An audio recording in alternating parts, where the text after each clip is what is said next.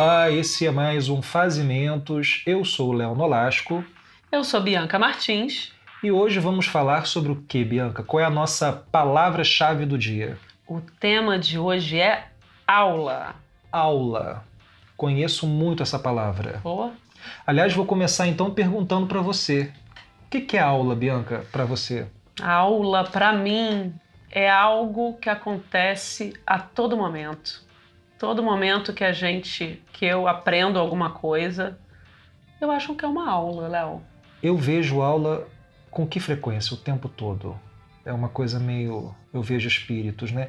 É verdade, a aula ela pode acontecer nos lugares mais imprevisíveis, né? Mas a gente tende a enquadrar a aula dentro daquele espaço da escola, né, da faculdade. Tradicionalmente, ela está muito ligada a esse espaço, né, a essa instituição, né, escola, academia, universidade. E a, e a escola, essa dimensão da, da aula, a partir dessa perspectiva, né, da sala de aula, daquele ritual, acaba criando na gente uma perspectiva meio engessada de aula, né? Sem é dúvida. como se fosse um ritual que tivesse começo e meio fim, sempre um objetivo. É engraçado falar isso, né? Eu tô pensando aqui, a gente, você me perguntando o que é aula, é de certa forma é uma desconstrução que a gente faz para chegar a essa noção de que qualquer lugar aonde a gente aprende pode ser uma aula, porque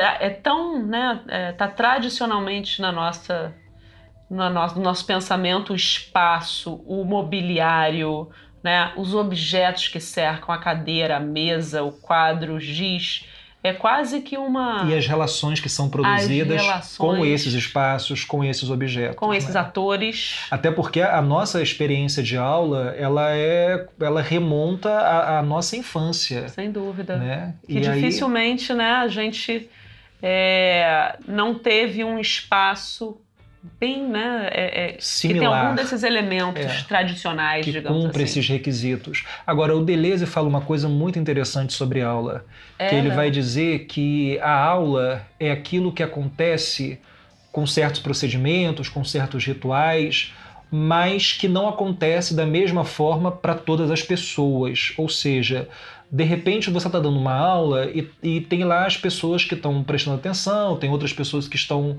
dormindo, e aí de repente quem está dormindo acorda porque alguma coisa que você falou fez sentido para elas, para ela. Então, a aula não tem nenhuma obrigação de ser entendida por todos em sua totalidade.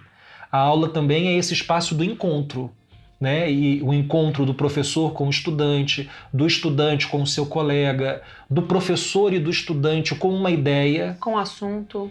com um- um- um- uma forma de, de produzir aquele conhecimento, né, com as tecnologias que são utilizadas naquele espaço. Então a aula também tem essa dimensão do imprevisível. Sem dúvida. Mas isso também, né, quando a gente começa a pensar nas nossas experiências é, de estar em sala de aula, né, seja como aluno, seja como professor, né, é, isso também leva a tantas outras dimensões, né? Eu estou pensando aqui que a aula leva a um, a gente de alguma forma existe uma ansiedade por um resultado, talvez, né? Sim, Como é porque que a, aula gente é possível medir o que a gente Pois é. aprende? E a gente faz isso com as avaliações, né? A As aula sempre parece que tem que ter esse objetivo e é um transtorno, para mim, pelo menos como professor, é sempre um transtorno pensar onde quero chegar com essa aula. Né? A minha aula, por exemplo, ela começa com um planejamento de aula. Planejamento que é uma declaração de Outra intenções. dimensão, É, planejamento. e é uma declaração de intenções que eu posso cumprir ou não. Porque uma coisa é você projetar a sua aula no seu gabinete, na sua casa, né?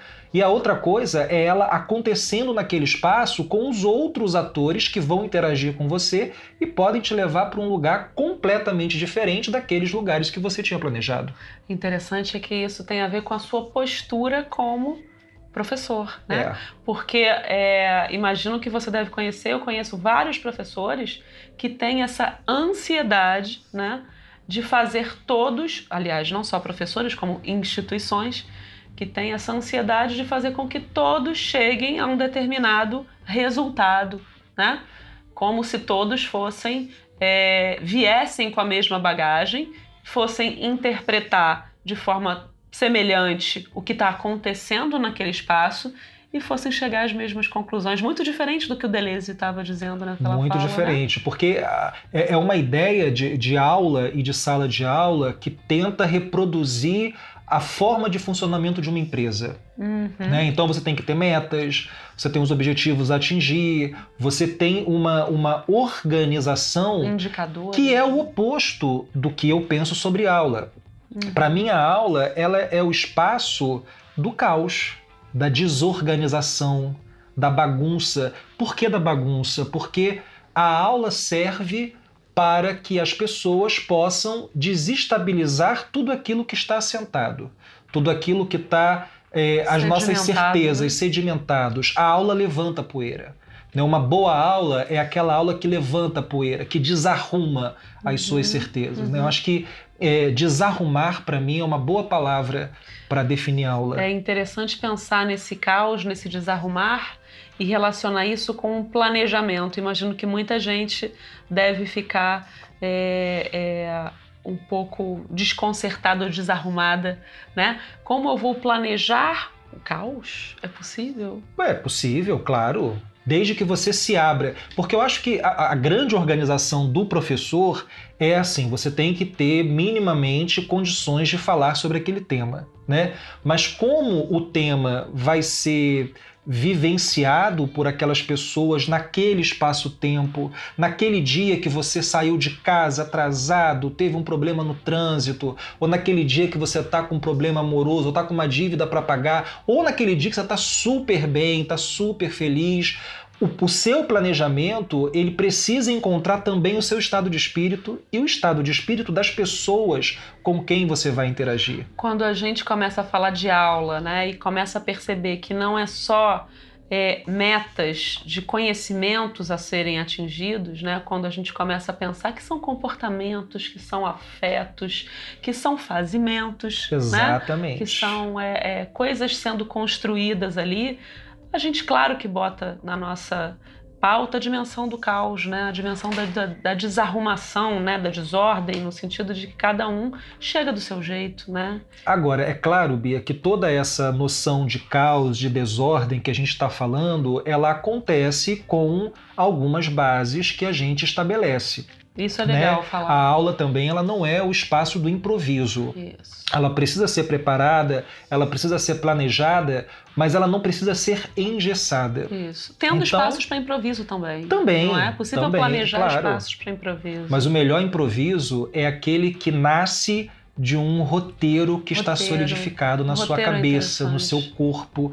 Não só na cabeça, né? Porque a gente pensa muito no tema, É, né? no assunto, mental, né? e a gente Como se algo- esquece do formato. É. Né? Qual é a forma que eu me expresso melhor enquanto Qual é o professor? gesto, qual é o local, qual é o tom de voz, qual, Qual é é a a sua- proximidade. Qual é a sua falo, tecnologia mais confortável? É? Né? Como É que um você texto, coloca? né? Como é que você coloca seu corpo nisso, a sua energia nisso? Uhum. Né? A- com, com que, de que modos você vai expressar aquelas ideias que você preparou em casa, que você levou para aquele encontro, mas entendendo que aquilo é o encontro. E os interlocutores dessas ideias, né? Como é que você convida é, outras, outras falas, né? A partir de um filme, a partir de um depoimento em áudio, né?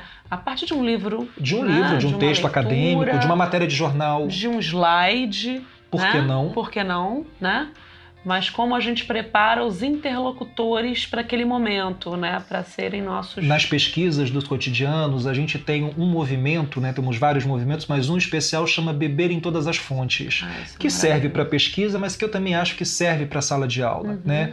Que é você levar para a aula diversas possibilidades de entrada no tema daquele dia. Então, é uma cena da novela da, da, da noite anterior, é uma matéria do jornal, é o texto acadêmico, é a experiência de alguém que vai ser relatada na sala, né? Alguma coisa que aconteceu na família de um estudante que ele vai relatar. Então, se a gente começa a pensar na aula como esse espaço-tempo de várias entradas, talvez fique mais simples, até porque nós não vamos chegar todos ao mesmo lugar, então é importante que as pessoas também tenham possibilidades de se movimentar, cada um com as suas redes, Claro. com as suas bagagens, com as suas trajetórias. É, no design a gente tem uma coisa interessante, você falou, fiquei lembrando aqui, né? A gente desenvolve um, um projeto, né? Que às vezes a gente não sabe da onde vem aquela inquietação, aquela demanda, né? E que a gente vai trabalhando muitas vezes, seja em sala de aula com os alunos, né? Mas de alguma forma aquilo vai para fora, né? É necessário é, é, você entrar em contato com outra pessoa, você pesquisar algum tipo de material, é, você ter acesso a uma tecnologia que seja um parafuso, um papel, é, uma, uma linguagem de programação que você leva para outro espaço e continua a produzir aquilo em outro lugar, né? E aquilo ali continua sendo um aprendizado, né? É, que vai sendo montado, vamos dizer assim, né? as partes daquele, daquela, daquela engrenagem que pode ser construir um aplicativo, que pode ser construir uma cadeira, né? Mas aquilo continua, né? Aquilo Você vai... está falando que uma boa aula ela é uma, uma aula hipertextual. É uma aula hipertextual e ela está em múltiplos locais também, ela é multidimensional. E isso também leva a gente a pensar, Bia, um, um, um, o que nós pensamos sobre a escola ou sobre a universidade. E o entendimento que eu acho fundamental nesse processo é aquele que derruba toda e qualquer ideia de muros. Né? Ou seja, o que acontece numa sala de aula universitária ou escolar é, não é algo que acontece fora do mundo da vida. Né, da, da, sociedade, das relações que são Sem estabelecidas. Né? A gente fica pensando na aula como um ritual que acontece num espaço muito determinado, né, muito bem definido, e a gente se esquece muitas vezes que a aula é a continuidade da vida. É, você chega de algum lugar e você sai dali para outro lugar. E sai mudado. E você, e você é aquele contínuo, né? Aquilo que faz a, a ligação. Ou né? seja, a aula é, é- é o próprio movimento da vida. Uhum. Né? A gente vai costurando é, as nossas redes, as nossas bagagens. Isso. E é aquilo que o, Deleuze fala, que o Deleuze fala. De repente, você pensa numa coisa que nem está muito relacionada ao tema do dia, mas que é, aquilo que o professor falou acendeu na sua cabeça uma fagulha e você fala assim, peraí, se eu juntar isso com aquela experiência que eu tive, eu chego em tal lugar. Ah, essa fagulha né? é toda de interessante, né? Eu acho que é a nossa batalha diária. a né? nossa batalha diária por despertar a curiosidade, Isso. né? E se aquilo que ele falou tiver a ver com aquela outra coisa que eu já estava pensando? Exatamente. Esse caminho de dessa fagulha, né? Desse opa, desse e se, né? Eu Uhum. acho que tem tudo a ver com essa questão da aula. Exatamente, do que ela te desperta, de onde ela te leva, né? Como é que você é, se como é, como é que você coloca na aula não apenas o seu a sua concentração, o seu raciocínio, mas também o seu corpo, o seu desejo, as suas vontades. E é interessante que a gente está falando aqui de dessas tudo que pode acontecer na aula, mas a gente também está colocando, a gente pode acrescentar uma outra dimensão, que é a dimensão do espaço que não é o espaço físico, que é um espaço virtual, Sim. né? Isso não acontece só num, num espaço de, de- onde as pessoas estão presencialmente ou estão se vendo, né? Existe em qualquer lugar, né? Hoje Aliás, gente- Bia, essa ideia que você está dando agora eu acho interessante para a gente fazer um segundo programa sobre a experiência da sala de aula online. Pensar nessa outra modalidade, né? Da aula que acontece entre corpos que não estão geograficamente ocupando o mesmo espaço, Exato, mas que são corpos que produzem presenças, né? sem dúvida. Já vamos agendar então um próximo programa para falar de aula online. Vamos. Né? E também de aula à distância, que é uma outra coisa que também não pode ser explorado. coisa, é. Bom, a gente já pode ir se aproximando e de repente deixando algumas indicações para os nossos ouvintes. Uma coisa que eu vou deixar já um link aqui no nosso é, nesse podcast, que é a definição do Deleuze, que é bem curtinho, É, um videozinho um no. YouTube, Uhum. que ele dá uma definição de aula que é, é, muito boa, É. muito legal. Eu gosto É. muito dessa definição dele. Tem um outro autor também que eu acho bacana da gente pensar nele e na concepção de aula dele, que é o Paulo Freire. É, uma, é bacana também. É bacana pensar um pouco na pedagogia do Paulo Freire, na visão, né, dele. na visão dele de como que as pessoas chegam na sala de aula já com as suas leituras Exato, de mundo, com as suas bagagens. com as suas bagagens. Tem aquele texto nosso que também acho que vale a pena colocar ali sobre a nossa experiência do professor designer de, de, de aprendizagem, de situações de, aprendizagem. de, de ensino-aprendizagem. Acho que sim. Vamos colocar esses links todos aí, né? É isso. Então, e continuem com a gente. Estamos aí. E os nossos próximos programas vão, vão destrinchar esses temas que são tão caros para gente, né, professores, mas também para os nossos estudantes, né? Os estudantes. É isso. Muitas perspectivas. Vamos fazer muitas outras coisas. Até mais, pessoal. Tchau. Até a próxima.